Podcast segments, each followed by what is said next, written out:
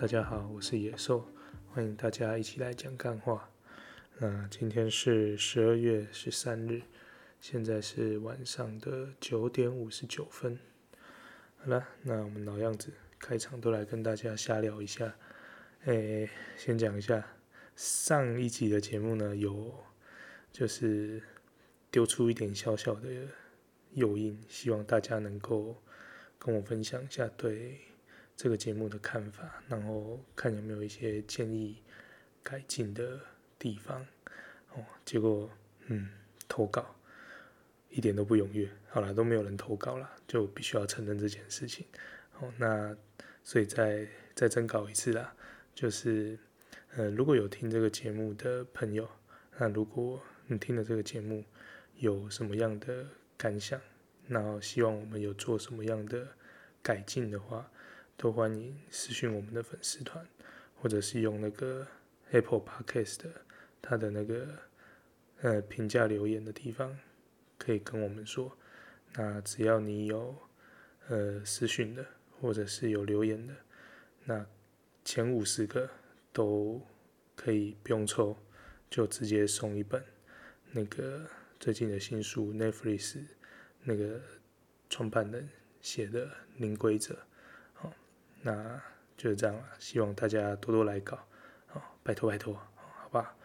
好，那最近呢，就是因为我前阵子出差啊，就跟工会，哦去那个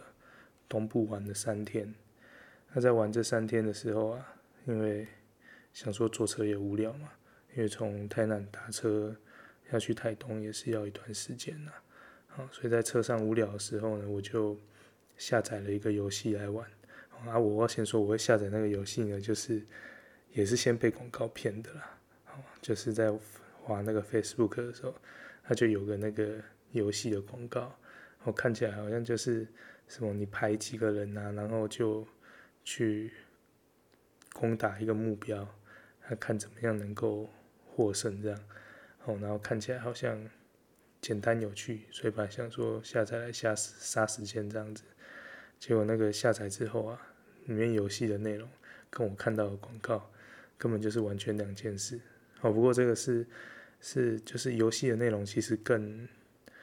稍微再更有趣一点呐，但也比较复杂，可是就要花一点时间。那因为我是那个收入没有很高啦，所以就是当免费仔嘛。那你玩游戏要当免费仔，终究是要付出一些东西的。那像这个游戏呢，我先讲我玩那个游戏叫什么？那个游戏叫《Art of War》。哎，我开手机确认一下。都就都嘛的。哎，看一下，对，《Art of War》。反正简单来说，它就是一个。有点像是棋盘对战的游戏，反正就是你有你自己的军队，然后对面呢会是另外一方的军队。那你按开始之后呢，你就没有办法控制什么，就是看你军队的军力有没有比较强，或者是说你排阵的方式有没有有效率的让你的军队发挥效能。哦，总之就是就是两方对战的游戏啊。哦，可是因为玩这个游戏呢，你的士兵必须要升级，哦，那升级就需要一些资源嘛，好啊，那个资源呢，如果你在玩那个游戏的时候有看广告的话，资源会变三倍，哦，那因为我是免费仔嘛，那为了要多一点资源，我就只好一直看广告，那就看广告，就整路这样看看看看看，这这几天呢，大概看了不下上百个广告吧，然后才发现说这种就是。大部分都是游戏的广告啊，偶尔会有其他的啦。哦，但我会发现那个游戏的广告啊，看一看那个套路都很像。哦，像比如说，我就大概分成三三个类型的游戏的广告来说好了。哦，第一个我看最多，我真的是看到都快背起来，就是那种什么宫斗型的游戏啊，或者是说升官型的游戏。哦，比如说什么，呃，叫我关老爷啊。或者是什么官场现形记之类的，哦，反正就这类型的游戏，哦，啊，这类型的游戏都会，它的广告的套路都会是说什么，哦，他升官升得很慢啊，然后他都花了一堆钱去储值啊，结果还没有办法升官啊，然后结果就旁边就一定会有一个人跟他说啊，玩这个游戏不用储值啊，你只要判案判得好，你的升官就没烦恼啊，就会一直升一直升，然后你就变什么一品什么叉叉王啊之类的。然后就就看那广告的时候，我就想说，看现实生活中是有哪一个人真的会在意这种东西啊？那你看那个广告，就会觉得说，好像一副说你身边的人都很在意，你是不是在游戏里面是一个什么一品摄政王什么之类的，就就很脑残啊。但你知道，就这样看看看看，看到后面，我觉得我都快要被洗脑了。好，好，所以这是第一种，就那种什么宫斗型啊、升官型的游戏的广告，好，套路都是这样。然后另外一个游戏就是另外一种类型的游戏，就是可能要打怪，哦，或者是你要。养一个怪物之类的，啊，好，然后这种这种游戏的广告啊，它一定会强调一件事情，就是什么开局一定会抽到什么三小 SSR 的什么什么什么卡啊，什么怪物啊之类的，反正就是好像你不花钱就可以就可以得到一个很棒的东西，好像最常听到可能就是那种魔关羽嘛。那个魔关羽啊，魔曹操啊，魔吕布，魔杀小的，反正就是那个 Facebook 上常看到。然后我玩那个游戏看的广告也常有这个哦，所以反正就是那种呃打怪物啊，培养怪物的那种游戏或卡牌游戏哦，就会有那一种的套路，大概都是这样。然后甚至会有那种一个桥段会是，就是有一个人冲进来哦，就说你们这游戏都骗人。然后说什么什么一定会抽到什么什么东西什么怪物，结果都没有，然后就很生气啊，一副要把一副要把人打死的样子。那就这时候那个游戏的老板就会说：“你是不是下载到错误的游戏了？”然后就把他手机拿过来，还帮他下载了一次，然后一开就给你看画面，然后就怎么抽到什么 SSR，抽到什么很厉害的怪物啊，什么之类有的没有的，哦，反正就套路就是这样了。可是我相信，对了，开局。那你开始玩，可能真的会给你一个好像很厉害的东西，可是你到后面一定会发现，基本上你要让它更厉害，就是百分之九十九都是要花钱的。好，不花钱它要赚什么？最好是有免费的游戏，免费的游戏就是要像我这种要看广告看到死的。好，好，所以这第二种游戏啊，就是那种什么打怪的啊，或者是养怪的。然后第三种游戏就是。感觉比较偏呃益智类型的，好，然后这益智类型的，这就有点像我会下载这个游戏的广告一样，跟那个游戏的内容啊一点关系都没有。我举一个例子好了，就是我有一直有看到一个游戏叫做 Sweet Home 之类的啦，好，反正就是什么保护家园啊，还是开发家园之类的，然后它的广告类型啊，大概有九成。都会是这样子，就是给你一个有点像益智游戏的画面，然后它就是有很多把很多个开关，然后你要移动那个开关，它有，它会让那个呃最顶端它有两种液体可以留下来，好，那一种液体就是很明显是毒药，因为它是绿色的，那另外一个液体应该就是清水，可以让它洗澡，好，然后在那个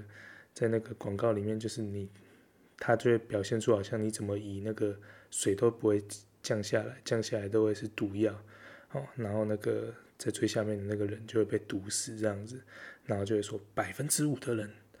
只有百分之五的人能够过关，哦，那你要不要来挑战看看呢之类的，哦，然后结果他这时候呢会稍微带到一点点游戏画面，你就会发现，干那游戏画面其实就是那种你要经营一个家。然后跟那个前面那个益智游戏真的一点关系都没有，所以就反正就有一些那种比较可能是经营类型啊或益智类型的游戏，那个广告跟实际游戏内容好像都会差很多，所以这是游戏类看到那些广告就废到笑，然后因为你一直看一直被洗脑，真的有的时候看到最后就想说，哎呀，不然呢下载来玩看看好了。看看会不会抽到什么魔关羽，或者是看是不是升官真的有那么好玩。反正就看到快被洗脑了。好啊，不过现在出差结束了，应该这几天稍微可以抽离一下，希望了。感觉有点像那种上那种毒瘾一样，脱离不了。好，然后最后要提一个，就是我在这里面有看到一个广告啊，让我觉得看这广告如果放到比较多人看到的地方，一定会被那个女权主义者出征。好，好，就是那个那个广告，就是那个小模仿。哦，小模仿，如果大家大家如果有听我的 podcast，应该百分之九十九都会听台通啊，因为台通他们蛮厉害的嘛。那台通他们好像是应该也是这几集而已，大概上礼拜或上上礼拜的吧。反正他们就是也有帮小模仿也配。好啊，小模仿他们就是一间在出那个调味油的公司，然后我觉得他出的油就是什么，像香油就很常见嘛，就麻麻油啊。哦，那它有一种很特别的是叫葱油，就是你滴那个油就会有葱的味道。然后另外一个是蒜油，哦，就是滴那个油就会有蒜的味道。所以它同时是油，然后又同时是可以有那个香气的。哦，所以以前你要拿那个葱蒜来爆香啊，你如果用那个油，大概就不用了啦。好，好，那为什么会提它的广告呢？因为它在那个我玩那个游戏里面的广告，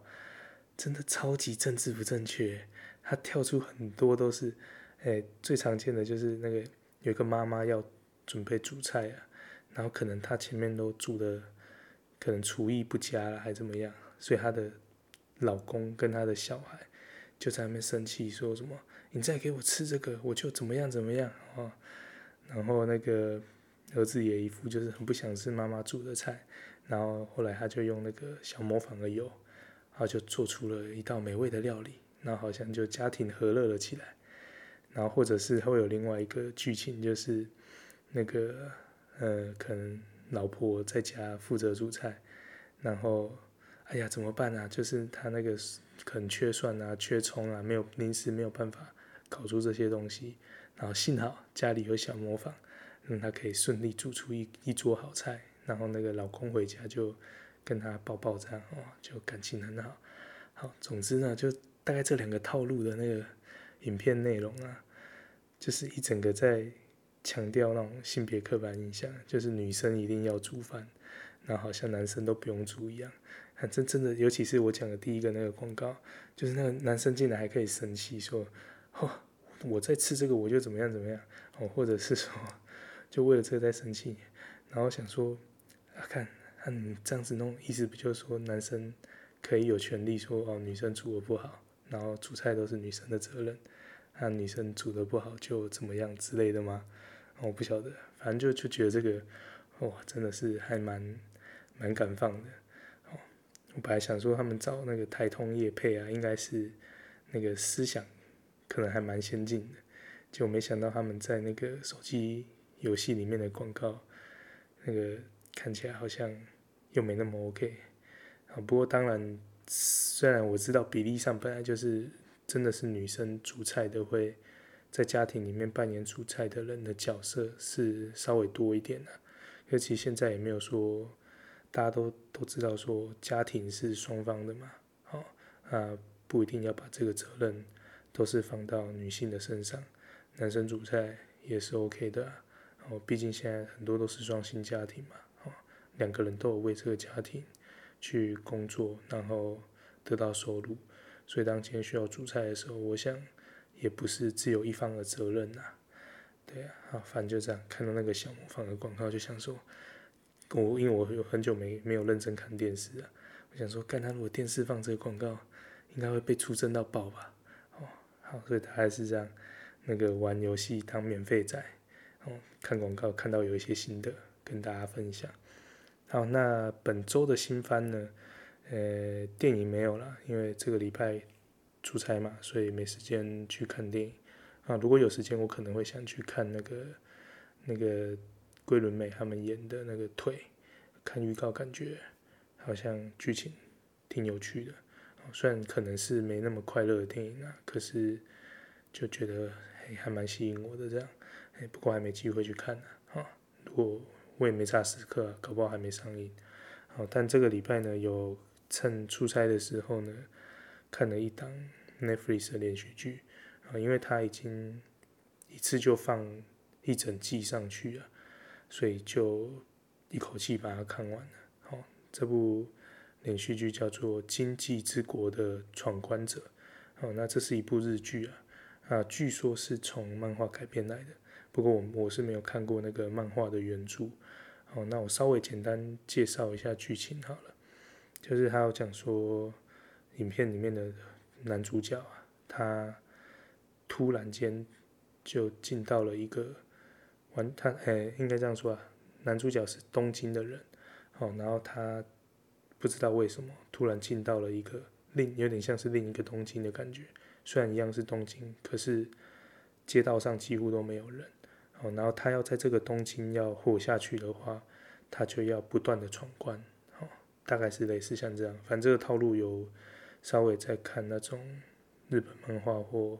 电影或连续剧，应该都会有看过蛮多类似的剧情。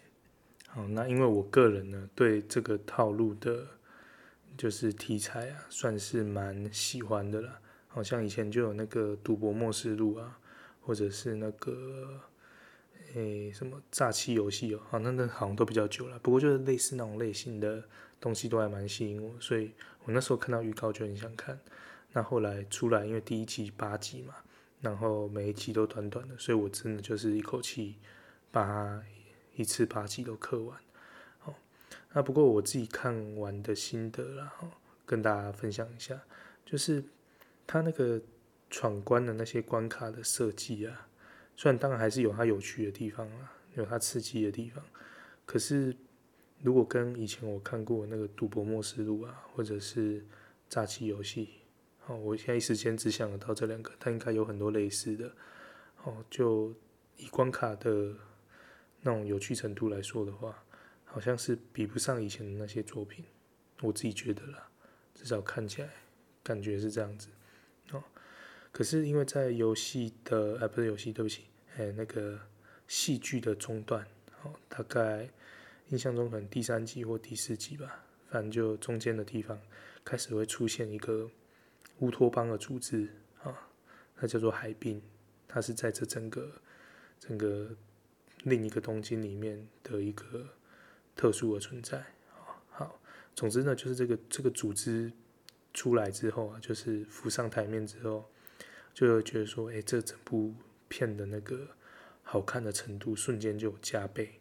啊，所以虽然那些游戏的那些关卡设计，我觉得没有特别厉害的地方，哦，可是这个到了海滨那边出来之后，我觉得有算是有加入了多一点点那个那个叫什么大逃杀，哦，大逃杀的那一种，就是生存有点像生存游戏的那种气氛呐、啊。那也多了一些人心的、人心人性的细腻剧情，哦，那尤其是在海边里面，主要的两个主导者哈，一文一武之间的那个互动，哦，那我觉得那边蛮令人动容的啦，哦，好，那这个当然就因为不，我还是老样子不爆雷啦，所以就如果对这种题材有兴趣的朋友，哦，你们可以去看。我觉得还可以啦，而且真的很短，八集而已。不过要注意的是呢，它非常明显呢还没有拍完，它还会有下一季，所以就是要跟那个什么《李斯朝鲜》一样，哦，慢慢的等那个 下一季吧，哦，大概是这样。那另外补充一点，就是因为刚好在 Facebook 上面有一些那种 Netflix 的讨论区嘛。哦，那据说啦，我看里面人家在讨论这部片的时候是说，有些看过漫画的人是觉得这部日剧算是改编的蛮接近漫画的原著，哦，所以应该可以很期待后面会出现什么样的新剧情，至少我个人是蛮期待的，看到后面觉得其实算不错，哦，有个七八十分的程度，如果满分一百的话，哦，大概是这样。所以这个礼拜新番就介绍这个《荆棘之国的闯关者》啊，好，那这礼拜呢还有一些有趣的新闻。啊，就是最有趣的大概就是这个蒙甲的青山王祭吧，啊，就是呢那个蒙甲好像有个庙吧，青，他们每年都会办那个青山王祭，那那个青山王祭呢就是。好像是一个神明叫青山王啊，就是晚上会出来夜巡还夜访，那之类，反正就是一个传统的庙会的活动了。那这个庙会的活动呢，在最后一天的时候呢，他的那个，因为那种庙会不会只有自己的宫庙了，所以好像也有一些外地来一起参与这个活动、参与这个盛事的团体。好，然后这个其他据传是其他的团体了。总之呢，就是这个庙会的活动呢，在最后一天，他的那个炮啊，从晚上开始一直放，一直放，一直放，放到白天凌晨的，看，据说到五六点吧。哦，就是你从睡觉到起床，你都会一直听到那个炮声。哦，那如果我看那个那个叫什么，不知道老天鹅娱乐还是还是卡提诺狂新闻，反正就剪一个那个片段，是那个关键时刻那个保洁。那个保洁好像就是住在那边，然后他就很不爽。他说他就是要睡着了，就一直听到那个炮的声音，然后就快疯掉了这样子。啊，总之呢，反正那个炮就是晚上放到白天啊，然后放到那个当地的居民都苦不堪言嘛，但是没人受得了了。放到白天是要逼死谁啊？哦，那反正他们就打电话，一定会打一九九九或打那个一一零去检举嘛，就。打一一九九九去检举的时候啊，那个一九九九的语音居然直接告诉那个那个那个那个检举的人说，你如果是那个就是青山王祭的那个事项的话，就叫你自己去联络那个庙哦。然后想说，按、啊、联络那个庙，第一个联络那个庙是要联络联络个鬼哦，里面是有人，你大家都马在忙。好、哦，那第二个是按、啊、你联络了，人家是会理你，你那活动就是他办的啊。这不就是执法人员该做的吗？啊，总之在这个事件上呢，很明显就是，呃，各部会就互踢皮球啦，就没有人要要要承担这个东西。好，那更有趣的是啊，就是在这个庙会的过程中呢，有人在路上啊，竟然发现，就经过一个可能是那种 hotel 吧，哦，那就某一层楼某一个房间，刚好里面有人在打炮。你在打炮的时候呢，外面人就看到，那看到人就在拍，然后拍啊，当然不是就有人说什么啊，他这样很不尊重生命啊，生命无畏不，哦，跟人家在家里打炮，又不是在生命旁边打炮，啊，不管怎么样，反正就打炮被看到嘛，被拍下来，然后拍下来之后，那个影片就放到网络上，那放到网络上之后呢，就那个因为引起了大家的讨论嘛，然后结果那个警察局哦。好像就说哦，有我们有收到这个这个案件的这个这个资讯哈。他说那这个这个打炮的这对男女啊，他们可能犯了什么公然猥亵。但是呢，你如果是在网络上散播这个这个呃，就是相关的影片呢，你也会犯的那个就是散播猥亵物哦之类的啦。反正就是散播的人有罪，然后打炮的人也有罪这样。那可是放炮的人没事。反正就放炮吵声是在台湾是看起来好像是没有什么罪的。那那个你打炮注意一下，窗帘拉好，不然搞不好白打炮很爽，还要被被被被那个什么妨碍风化起诉。好，总之呢就是这么荒谬的一件事情。好，那这个呃。除了这一件青山王祭啊，今天呐，哈，就在我们录节目的今天，哦，就南投的埔里那边的庙会也是发生类似的状况，哦，倒我不是说打炮了哈，我是说放炮，哦，就他也一样放炮到凌晨，那看起来应该也是执法单位没有办法去管太多，哦，那甚至那个放炮放到把那个电缆都烧坏，然后还停电。让那个当地有一些地区因为这样就停电了，好，所以这个就是庙会活动。说实在，如果办的太盛大，又没有办法好好管制他们的话，就就是很容易会这样子啊，会有很多就是影响别人的一些不太好的事情。好，那所以就是其实像这样子。这个庙会的东西啊，算是台湾的一个蛮重要的传统文化，这个是我们没有办法去否认的事情。啊，不管你今天你的宗教信仰是什么，哦，那你如果生活在台湾，你应该都能够接受说，就是这个东西就是属于台湾的一个活动，那其实也蛮重要的一个活动啦。哦，那我们当然都希望说，属于我们的传统文化能够获得一个很好的保存。可是其实就是这个东西的演进，演进到现在已经有一点，其实跟最早那个活动的主轴，有的时候都有一点脱钩，因为到后面就很多都就变成说有没有要有些可能比较夸张的，还会有有什么类似脱衣秀之类的，哦，那或者是像我们这一次看到的这些事件，就是。放炮真的放到一个没没轻没多嘛，哦，就整个好像真的是没有政府一样，哦，那我们当然都会期待说政府可以做一些什么事情去改变一下这个现状，然后就是让保保留台湾的传统文化，跟不要太影响当地人的生活作息。那这两件事情之间去尽量取得一个平衡嘛，哦，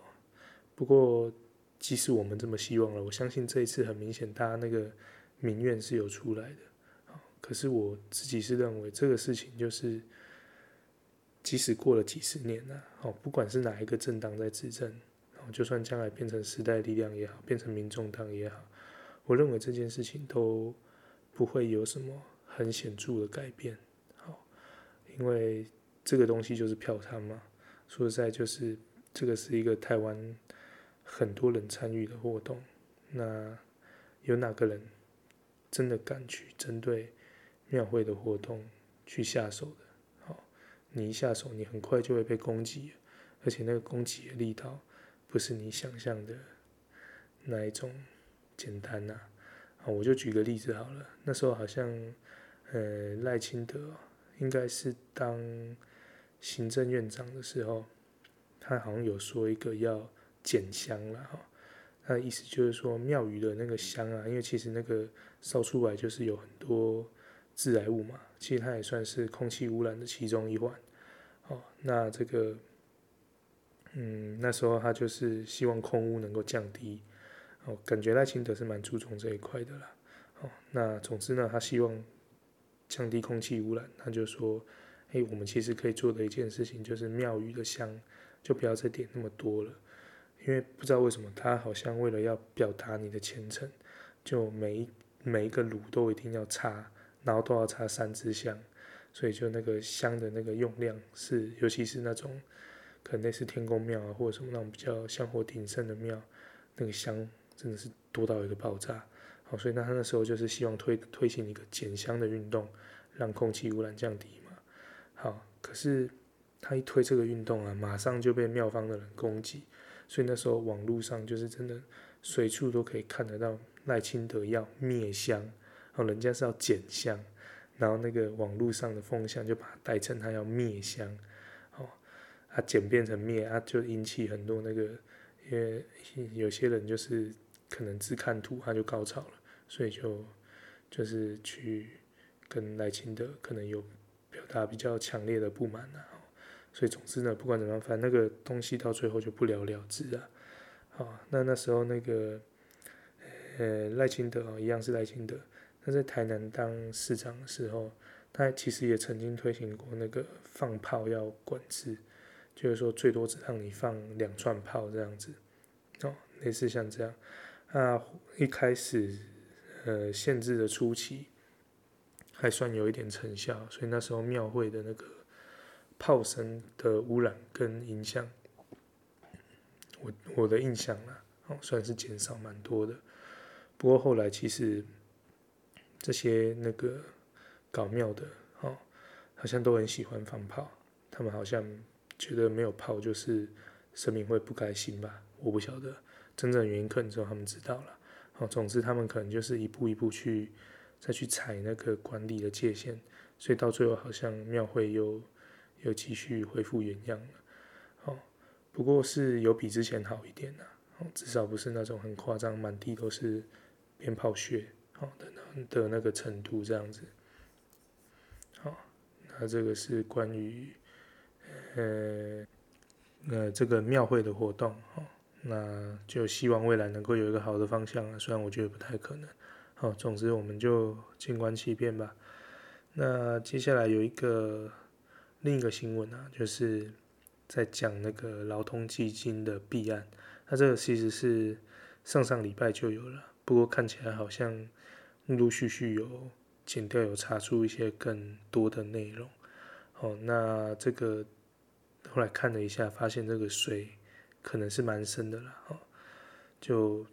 大家会发现说，新闻在报的内容有一个很奇妙的地方，就是劳呃劳保基金啊、劳退基金，那个是一笔金额相当庞大，然后是由人民的钱，哦，不管是雇主提拨还是你自己提拨的，哦，都是反正就是这个社会的群体。所累积下来的一个庞大资产、庞大的基金，结果居然是随随便便一个组长，哦，那个好像不知道是什么组长啊，反正就他就可以决定要把这个钱放在什么地方，然后让那个只要跟人家勾结好，然后就可以让人家去套利，哦，或者是解套，哦之类的，哦，那看到这个新闻的时候，其实是觉得很不可思议了。这种感觉上好像几乎就没什么内控机制了嘛，你随便一个人就可以搞全民的资产。好，那这些基金还动不动就是新闻就在讲说什么要来护盘啊，或者是说哦今年又亏了多少，好，反正就是很奇妙一件事啊。好，那这个说实在都是他的这个钱啊，到最后都是要当你我的哦，如果你也是劳保的话了，哦你我的退休金。的一部分，哦，所以其实像这样子，完全都是掌握在人为的手上的时候，那尤其像这样，很明显我们可以看得出来，内控机制就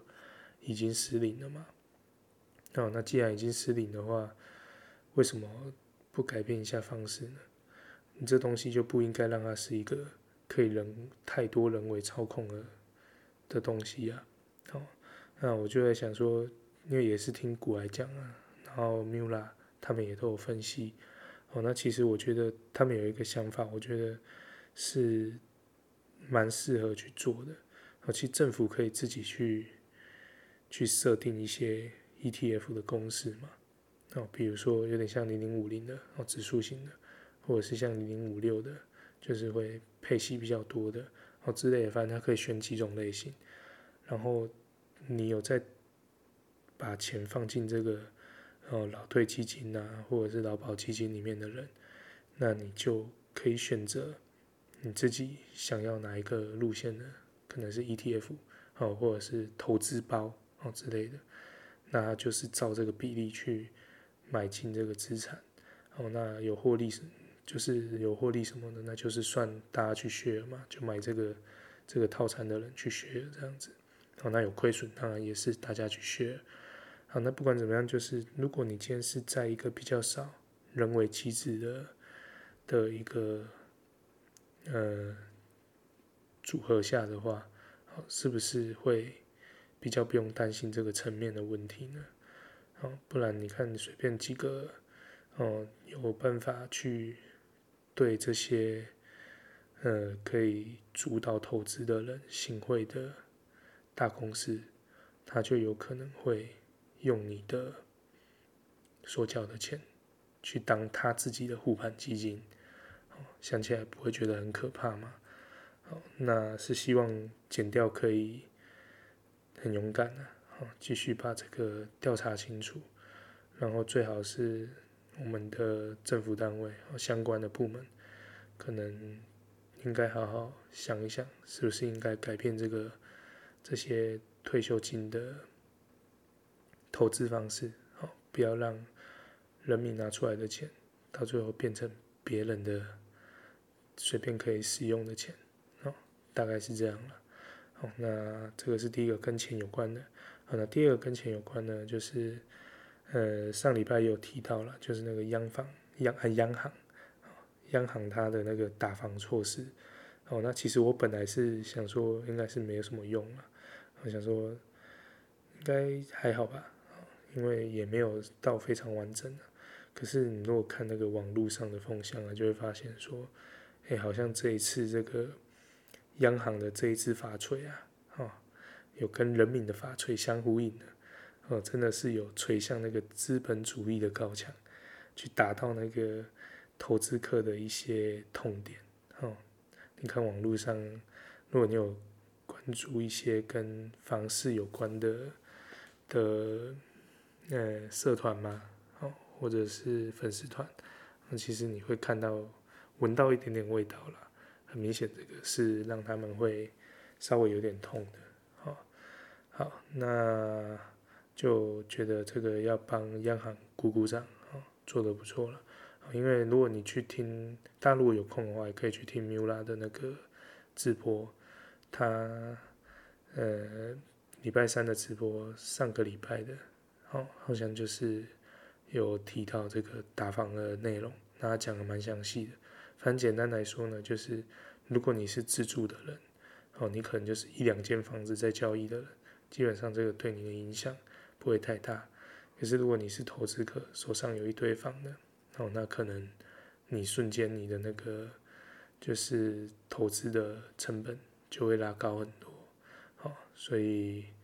不错啦，哦，希望能够继续下去。那其实股癌也有说啊，他最新的节目也有说，就这个打房呢，其实应该不会让房价掉太多下来，哦，因为想买房的还是蛮多的嘛。所以，如果你掉一点点下来，就有人去接的话，其实那个房价的修正不会太多。好，那不管怎么样，就是希望未来呢，如果可以的话，政府最好是能够搭配一些囤房税啊或空空屋税之类的，哦措施，让那个房价可以去变成一个比较健康的走向。好，你如果是瞬间飙高那一种。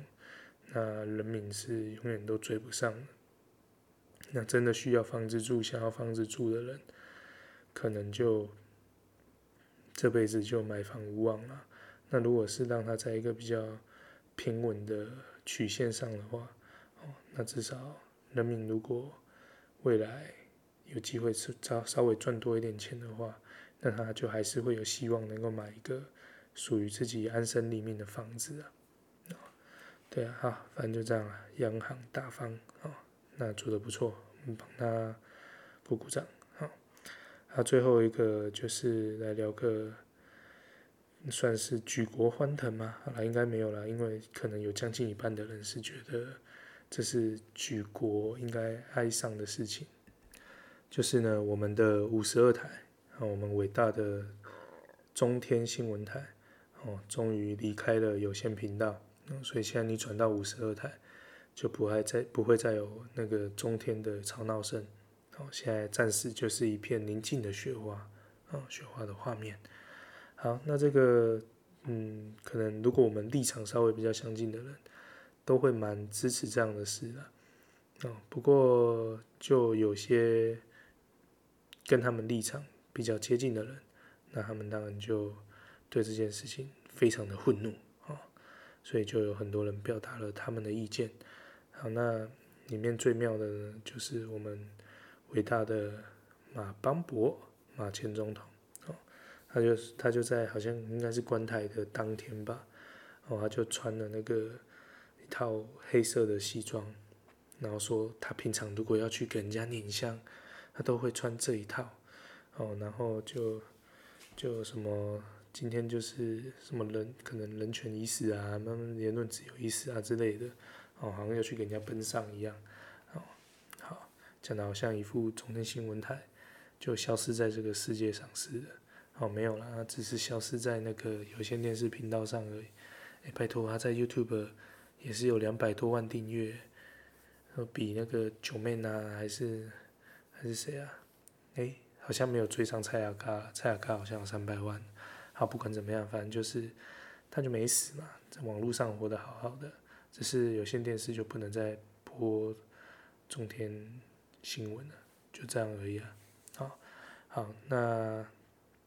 也适逢啦，就是最近好像是那个什么国际人权日啊，哦，所以我们那个伟大的国民党哦，他也打了这个人权牌，反正意思就是说那个蔡政府就。那个完全都不顾人权，好，那就是只为了政治斗争，好，所以就关掉中天，好之类的。好，那他打这个牌啊，很明显就是被蛮多的人就是呸诺了哦，反正就觉得他他讲这个真的是超废的哦，怎么说呢？你就就不要讲什么，你就讲国民党来台之后杀了多少人，哦，那时候的新闻自由是怎样被打压的？啊，你你自己的错误，你要先承认，先面对，你才有资格去讲讲说别人怎么样吧。哦，而且说实在的，NCC 就是行使他的职权嘛。那事实上，中天就不是第一次被 NCC 的委员所要关了。哦，那他答应 NCC 的事情也都没有做到，所以被关不是刚好而已。他也不是被关的，他就是取消那个有线电视的播放权嘛。好，那其实在这同时呢，有另外一个媒体大亨才真的是受到了政治迫害，哦，那就是那个苹果日报的创办人，然后，李志英先生，那他在香港已经被逮捕了，那很明显的，他就是被那个国安法起诉了，哦，那其你如果依照新闻报道的内容啊，那个国安法的起诉的其中几个原因呢，是非常非常。真的就是莫须有啊，根本就是我想说你有就你有的程度了嘛。然后就说什么他在推特上面有追踪王丹呐、啊，然后有追王丹就是那个六四运动的幸存者嘛。那他现在好像是在美国，然后算是一个呃人权斗士嘛，然后之类的。不管怎么样，反正就是也是中共讨厌的对象。然后他好像也有说他追踪庞培奥啊，追踪蔡英文啊这些人，然后就说这些人就是，哎，好像不知道是他他说他追踪他还是他被他追踪，哦，总之就是因为这样有关联嘛，然后就说他是勾结国外势力，要颠覆国家政权，有没有很耳熟？然后以前国民党也是搞这一套的了。好，那总之呢，就李志英就因为这个之前抗争，他可能。嘴巴好说的话，让中共不太高兴，所以就被抓起来了嘛。那现在就被捕了。那像遇到这个事情，那很明显就是被迫害啊。这个比什么中天被取消播放权还要糟糕一百万倍吧？结果你有看到国民党说什么吗？你有看到马英九说什么吗？没有嘛？他只注意中天有没有在电视台上播出，好像这个比什么都重要。哎，人家中天活得好好的，好不好？而且认真说起来，那个我们的旺旺蔡蔡董哦，人家还有很多新闻台可以用的，好不好？那还有中视电视台啊，哦，还有中视新闻台啊，这些不都是他的资源？那蛮像中视集团，那个中国时报不还是整天在那边靠北？哦，所以那个讲这个实在是很没有意义啊！啊，不过不管怎么样呢，非常感谢 NCC 啊，终于。让那个中天离开了我们的生活。好了，那闲聊的最后呢，既然我们讲到中天呢，那刚好就可以带到我们今天的主题。好，那今天的主题呢，其实就是要讲，然后就是二零二零年呢、啊，今年我们发现有很多的政治人物或政党都发生了微妙的变化，他们产生了一个灵魂大交换的一个状态。好那为什么会这样说呢？其实就跟中天稍微有点关系啊。哦，就就是我刚好看到那个，呃，不知道是在眼球中央看到还是在老天的看到了哈，好像是眼球。好，总之呢，反正就是看到那个我们的那个呃立委高嘉瑜立委，哦，他就是上那个中天的政论节目，哦，当然是在他关台之前啦。哦，那他上那个节目啊，大概就是听起来很像他的立场是有一点点在帮中天挡瞎的。哦，他甚至还在里面节目里面献唱那个《隐形的翅膀》，啊，为这个中天加油。然后看到这一段的时候，我真的满心的花了发。哦，就你在攻杀小，就你自己搞不清楚 NCC 是在做什么的吗？让你自己搞不清楚为什么中天会被关台吗？哦，还是说你拿了通告费就瞬间变成呃忘记自己的政治立场了？好，不管怎么样呢，就因为这件事就突然想到说，哎、好像陆陆续续近年来，哦，就看到很多那个呃思想丕变的东西出现了，那就觉得，呃、感觉好像是灵魂交换了一下。那现在刚好也是十二月嘛，哦，现在差不多十二月中，好，总之呢，就趁着这个时候就来做这个年度回顾了，来看看一些那个灵魂交换的人，哦，就产生了什么样的变化。好，那第一个就一样也是我们的立委，哦，不过这是国民党的立委，啊，这位就是林为洲先生。那么他呢是这个现在应该还是啦，好像是。国民党立法院的总召哦，所以他的他的地位是跟那个相较民进党的话，就是柯建铭嘛，哦，应该是这样。好，总之呢，他好像是上那个广播节目吧，然后就就在节目里面放话，就说那个中国国民党应该要改做中华民国国民党啊，哦，反正意思就是不要跟中国有太多太多的。联想可能，哦，免得造成那个国民党的发展困难，哦，然后同时他甚至居然敢呛下中国，哦，这个算是蛮难得的了，哦，因为他就直接跟算是对中国喊话嘛，他就说如果你不承认中华民国，哦，那你可能就是我们的敌国了，好，那这个也是有点废话，人家本来就不本来就不承认你嘛，哦，所以那他就是我们敌国了，好，那这个就是第一个。哦，很明显就灵魂交换。不过，因为有一次有看那个，呃，林昶佐委员，他有个 Facebook 的直播节目，哦，那其实就是他他是要推广那个开放国会啦，哦，所以才做这这个呃 Facebook 的直播专题。哦，那其中的一集他就请到这个林为洲委员。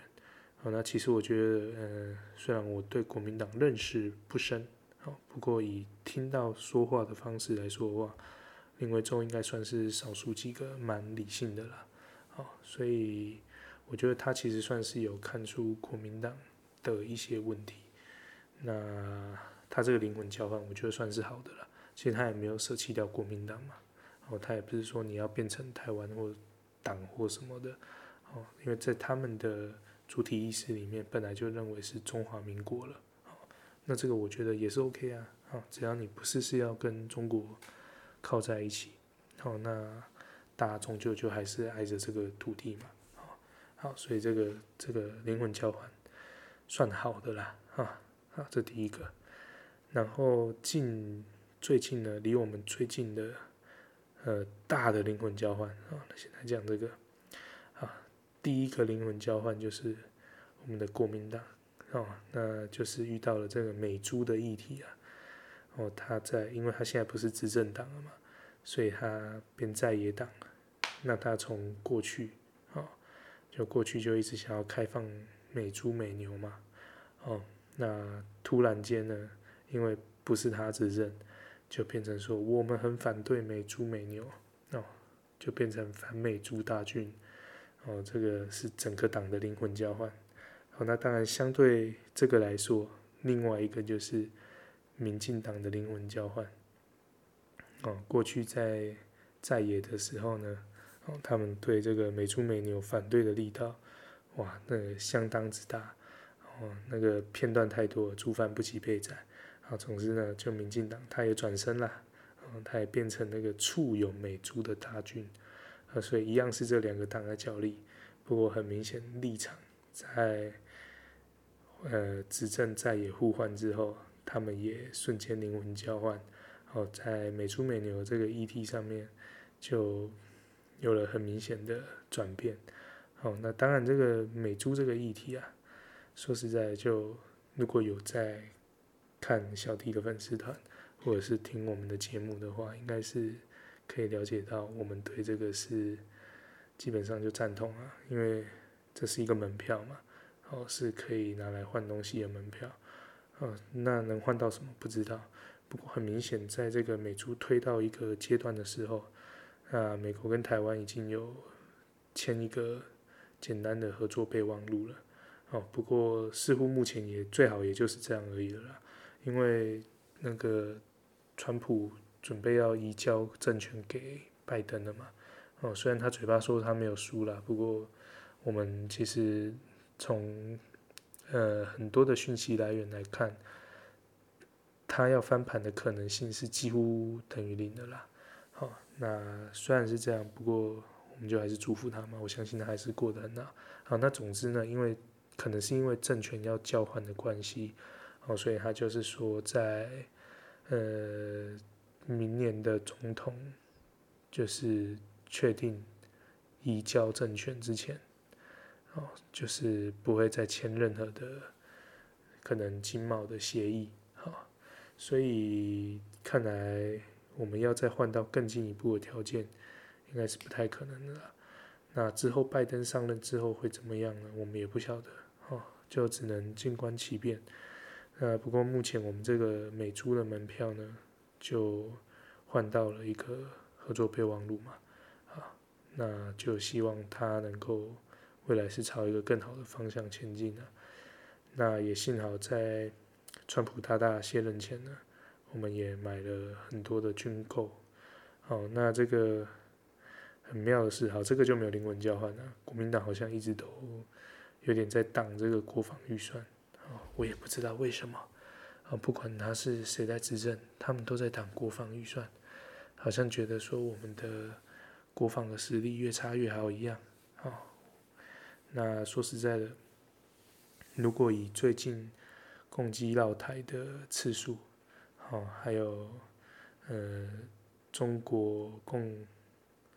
呃，中国人民共和国他们的外交部发言人，哦，在外面放的话，呃，其实台湾的国防真的是要好好的加强一下了，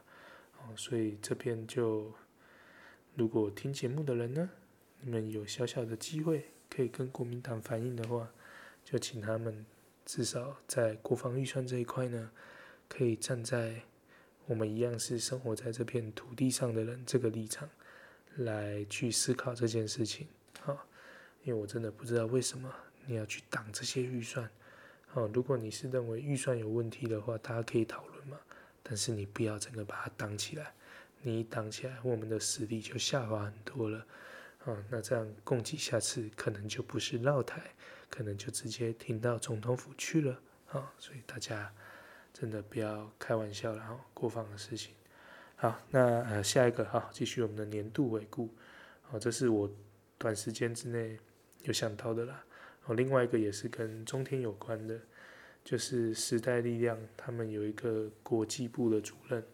哦，那这个主任叫刘世杰，他好像是个外交官哦，还是什么的，是不是什么护国胖犬？好，反正呢就是算在时代力量里面有点地位的人。那据说是之前的主席高玉婷，呃，提拔上去的，好，所以算真的是还蛮有在那个时候啦，蛮有时代力量的代表性。那他呢也是去参加中天的节目，哦，然后为中天站台，然后据说手上甚至甚至拿着什么什么护人权，然后保中天之类的吧，啊，反正就是为为中天的那个关台去去。上下这样子，啊然后就这个很明显，这个灵魂交换超大的哦。你有想过国昌老师的感受吗？那个黄黄国昌老师都为了这个办游行呢，啊，然后还上很多节目去，甚至自己开直播去宣扬这个就是关中天的理念。哦，那其实也不是关啊，反正就是就是请人细细做他们该做的事。好，那总之呢，这很明显，不知道是不是。党内派系出现了内斗吗？不晓得。好了，不过后来好像他有解释说，就是他单纯是参加节目，也不是要替他站台了。那是不是真的是这样？大概就只有他自己知道。好，到底中天的通告费是多少？哦，那些很明显应该会不太帮他们的人都跑出来帮他们。好，那那最后就是我们开头讲的这个。高嘉瑜女士，让我们高大美女，哦，这个上中天的节目，为中天唱歌，为中天加油。好，那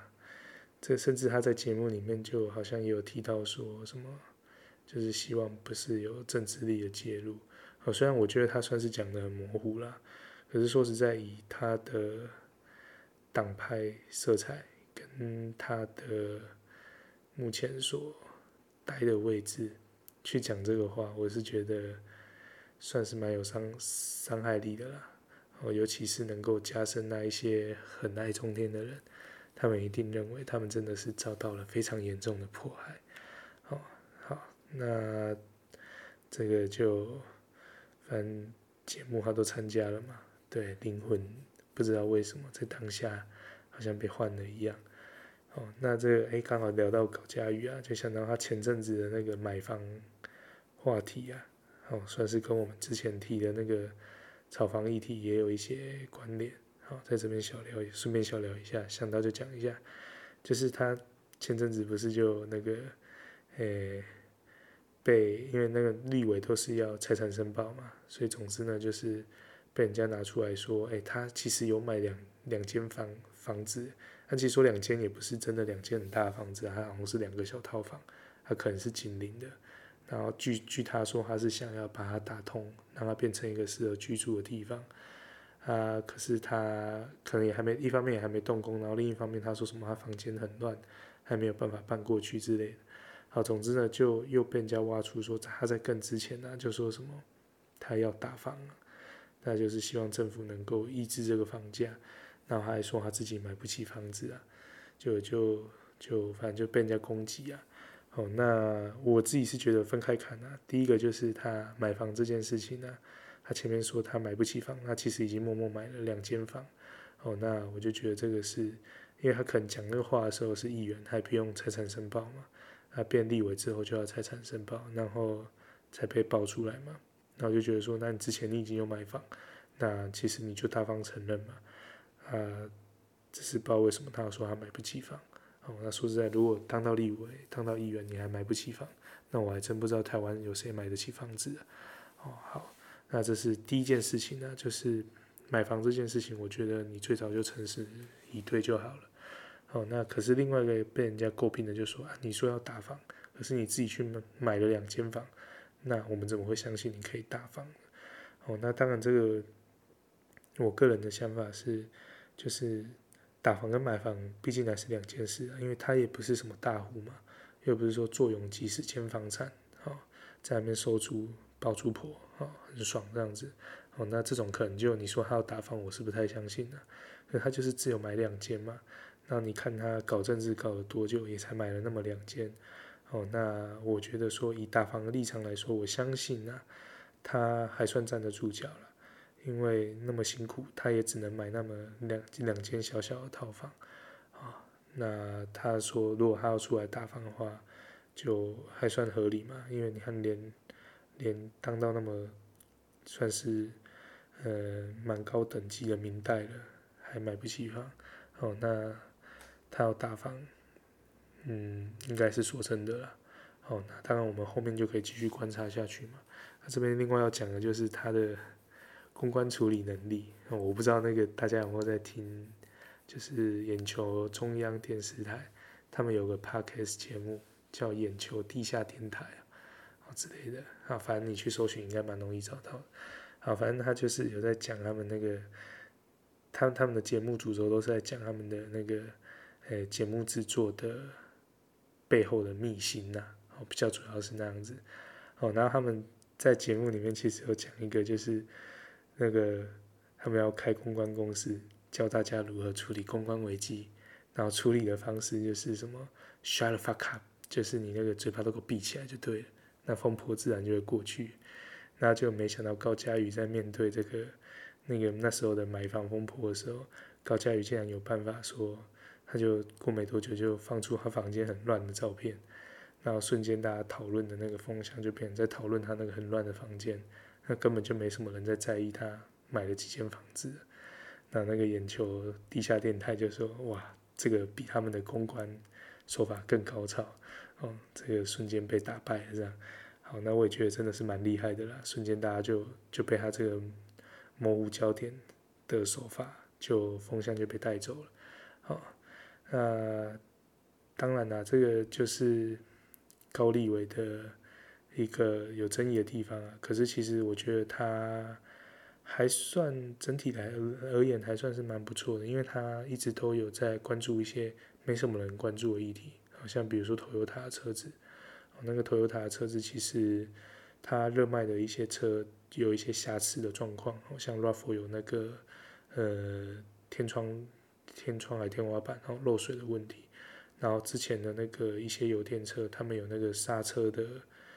状况，就是那个帮浦哦，好，反正就是刹车的一个零件是日本那边是有召回的，可是台湾的 Toyota 一直坚持说我们不一样，好，所以就就没有召回。好，那高嘉瑜立委算是在这件事情上有帮蛮大的忙啊，至少有帮广大的车友去尽量跟。Toyota 去对抗，那我希望 Toyota 能够更有诚意的去处理这件事情。哦，那之前那个油电的那个那个零件的状况，好像算是有一个比较好的结果了。那现在这个 RAV4 的不知道会怎么样。好，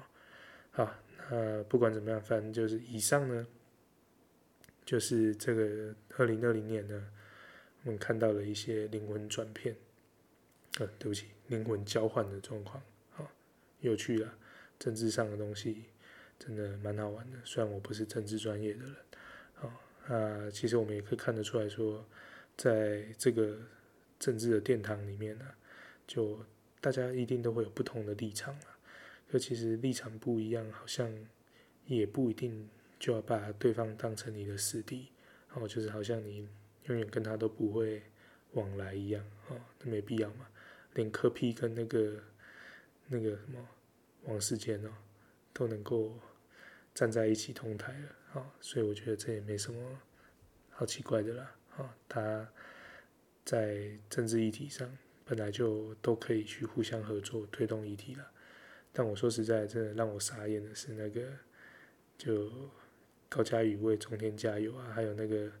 那个刘世杰为中天加油啊、哦，这两件事情真的是让我有点傻眼，因为我觉得有些东西是。比较类似你中心价值观的内容，好，如果是像这种内容的话，我是觉得不要太过轻易就把它拿出来交换了。好了，那节目到最后，老样子，我们会来首歌。好，那既然那个，呃，我们的高大美女立委啊，她把隐形的翅膀拿来送给中天，为中天加油。那我就小小改一下隐形的翅膀。送给广大政坛的这些政治人物们，好，那希望大家未来就能够趋向同一个立场，就是为为台湾好，这个就比什么都重要。好了，那老样子啊，做好准备了吗？好了，要来喽！我终于看到所有梦想都开花。追逐的选票数字多漂亮，我终于翱翔安全线上，不害怕，哪里有通告就上通告吧。隐形的立场，当选很久比天长。留一个退路，让自己转向。好了，那今天的节目就到这里了。好，那如果喜欢我们的节目呢，那欢迎到 Apple Podcast 给我们五星评价。啊，那如果是想跟我讨论啊、下杠啊、聊天啊什么的，都可以。好，那随时欢迎你们到粉丝团那边私讯留言。那今天的干货就讲到这里。谢谢大家的收听，那祝福你们未来每一天都能够过得非常的愉快，拜拜。